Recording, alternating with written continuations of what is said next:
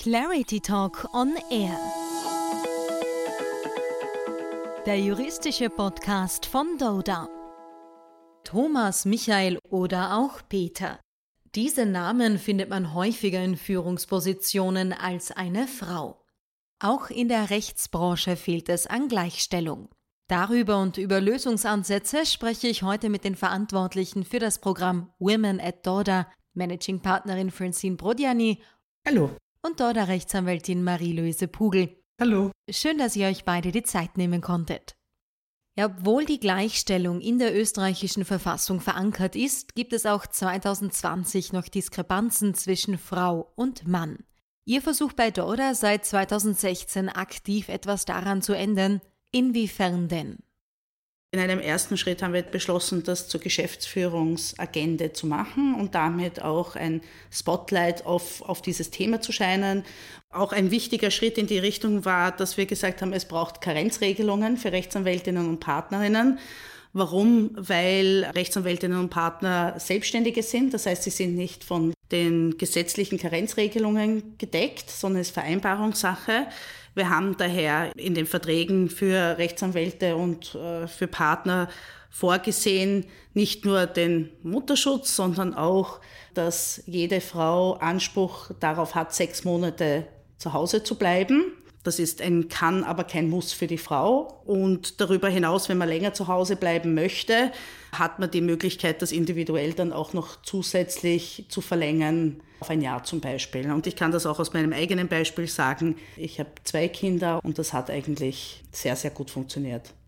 Ja, und nach der Karenz muss dann natürlich eine flexible Arbeitszeitlösung her, weil da haben wir von dort der Seite Teilzeitmodelle, die sehr gut angenommen werden um dann auch die Vereinbarkeit von Familie und Beruf weiter zu garantieren.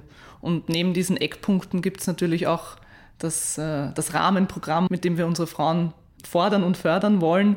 Bei unserer Vorbilder gesucht Reihe bringen wir erfolgreiche Frauen aus, aus den Bereichen Recht, Wirtschaft, Technik mit unseren Juristinnen zusammen, können bei einem gemütlichen Abendessen sich über ihre Erfahrungen, über ihren Karriereweg, über ihre Hürden, die sie gemeistert haben, austauschen und das motiviert natürlich auch und inspiriert ganz besonders. Daneben haben wir Mentoring-Gespräche für unsere Juristinnen, damit wir immer am Puls sind, was unsere Juristinnen brauchen, wo wir sie fördern können, wo wir sie unterstützen können, wo wir vielleicht auch Probleme beheben müssen. Und daneben schauen wir auch, dass wir an den Soft Skills arbeiten. Heuer zum Beispiel gab es einen Pitch-Workshop, bei dem unsere Juristinnen lernen konnten, sich noch besser zu vermarkten. Es wird also einiges geboten, aber oft werden ja unterschiedliche Arbeitszeitmodelle als ein Grund der Ungleichheit gesehen. Ganz nach den alten Rollenbildern, der Mann geht Vollzeit arbeiten und die Frau kümmert sich neben ihrem Teilzeitjob um Haushalt und Kinder. Was habt ihr diesbezüglich gemacht und hat sich da auch durch Corona etwas geändert? Ja, Corona-bedingt waren auch wir alle zu Hause und haben natürlich, so wie viele andere in dieser Zeit, gemerkt, wie gut das Homeoffice funktioniert. Wir haben deshalb beschlossen, dass wir mit der Rückkehr in der Kanzlei nicht das Homeoffice komplett wieder aufgeben wollen und haben jetzt die Möglichkeit geschaffen, ähm, dass man einen Tag Homeoffice pro Woche in Anspruch nehmen kann. Auch da glauben wir, dass das natürlich nicht nur Frauen, sondern Eltern im Generellen hilft, ihre Arbeit mit einem Familienleben zu koordinieren. Ich glaube auch, dass uns da insofern Corona entgegengekommen ist, weil die Akzeptanz der Mandanten, dass man nicht im Büro sitzt, sondern woanders ist oder ein MS Teams Meeting macht und nicht persönlich macht, hat sich natürlich extrem gesteigert und das kommt, glaube ich, den Frauen oder den Eltern, die Familie haben, sehr entgegen.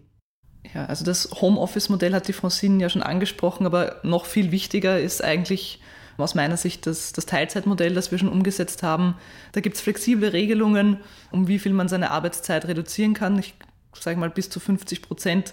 Und was ich ganz äh, besonders bemerkenswert finde, ist, dass bei uns Teilzeitregelungen aktuell nicht nur von Frauen mit Kindern in Anspruch genommen werden, sondern auch von Männern mit Kindern und auch von Rechtsanwälten überhaupt ohne Kindern. Und das finde ich deswegen besonders, weil es eine Atmosphäre schafft, in der Teilzeitarbeit sozusagen als normal wahrgenommen wird, was es für eine Frau mit Teilzeit natürlich einfacher macht, wenn das schon ein Modell ist, das generell akzeptiert ist und wenn man sich nicht rechtfertigen muss oder unter Druck gesetzt fühlt, weil man früher nach Hause geht. aufgrund der Teilzeitregelung. Es ist sogar bei uns so, dass mehr Männer das Modell in Anspruch nehmen als Frauen. Das führt natürlich schon zu einer irrsinnigen Gleichberechtigung, ja, weil das nicht den Nimbus hat, das macht sie, weil sie Kinder hat, sondern es ist, wie du vorher richtig gesagt hast, einfach ein allgemein anerkanntes Modell intern und hat auch, und das ist, glaube ich, auch wichtig, überhaupt keine negativen Auswirkungen auf die Karriere. Also ich kann hier bei Dorda Rechtsanwalt und Partner werden oder Partnerin werden, auch wenn ich nicht 100 Prozent arbeite. Und was wir bei Dorda sicherstellen, ist, dass es eine ausschließlich leistungsorientierte Entlohnung gibt, die völlig unabhängig von der Geschlechterrolle ist. Und es gibt ein sehr transparentes Gehalts- und Verdienstschema. Leider ist es noch immer so, dass Frauen, wenn sie sich bewerben, oft weniger Geld verlangen als ihre männlichen Kollegen bei gleicher Qualifikation. Und unsere HR-Abteilung macht das wirklich so, dass sie den Frauen dann mehr Geld anbietet, als sie eigentlich verlangt haben, sodass sie jedenfalls gleich viel eben verdienen wie ihre männlichen Kollegen mit gleicher Qualifikation. Ja, und für euer Engagement in der Gleichstellung wurde die Kanzlei ja gestern auch mit zwei Women in Business Law Awards Europe ausgezeichnet, was uns natürlich besonders freut. Aber wenn wir nun kurz von Unternehmen wegblicken, wo seht ihr Handlungsbedarf bei jedem und jeder Einzelnen von uns?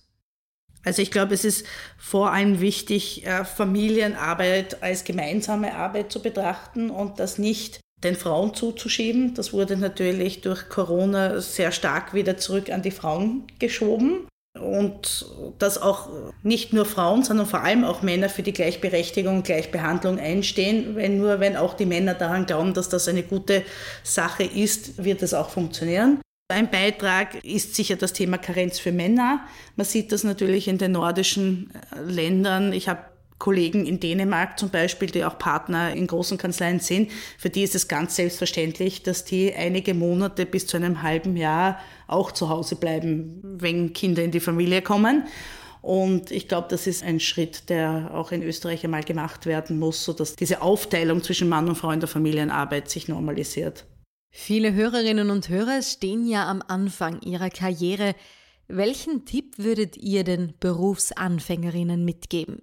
zeigt Selbstvertrauen.